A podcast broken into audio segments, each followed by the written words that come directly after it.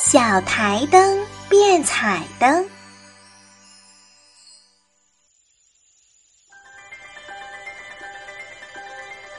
晚上啊，点点正趴在写字台上看书。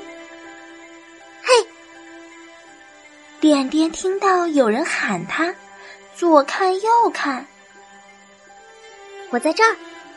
点点这才看清是台灯和自己说话呢。你找我有事吗？点点呀，很纳闷儿。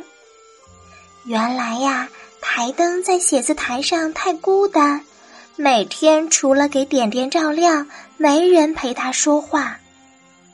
想让我帮你什么呢？能帮我变成小彩灯吗？今天是圣诞夜，我想变成小彩灯出去玩儿。点点唰的一声将台灯变成小彩灯。小彩灯来到大街上，发现到处都是漂亮的灯。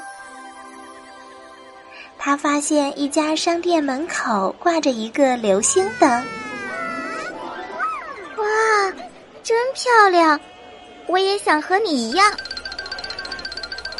小台灯用劲的一跳，跳到了流星灯的旁边，可流星灯刷刷刷的闪烁着，小彩灯怎么也闪不起来。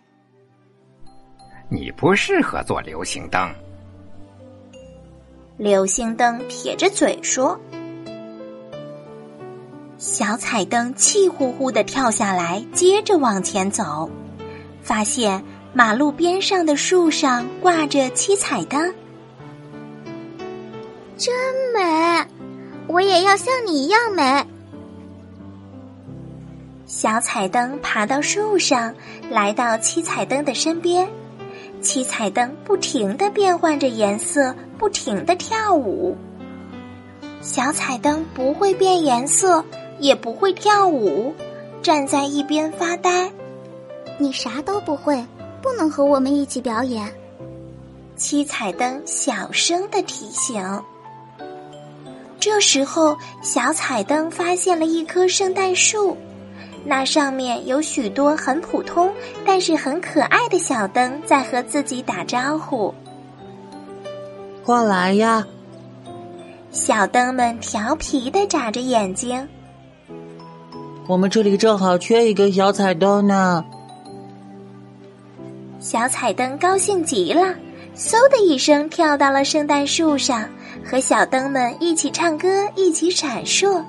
它终于找到了适合自己的地方。小彩灯玩累了，告别了好朋友，回到点点家。点点把它变回台灯，台灯安静的靠在写字台上。静静的告诉点点，他变成小彩灯之后的那些故事。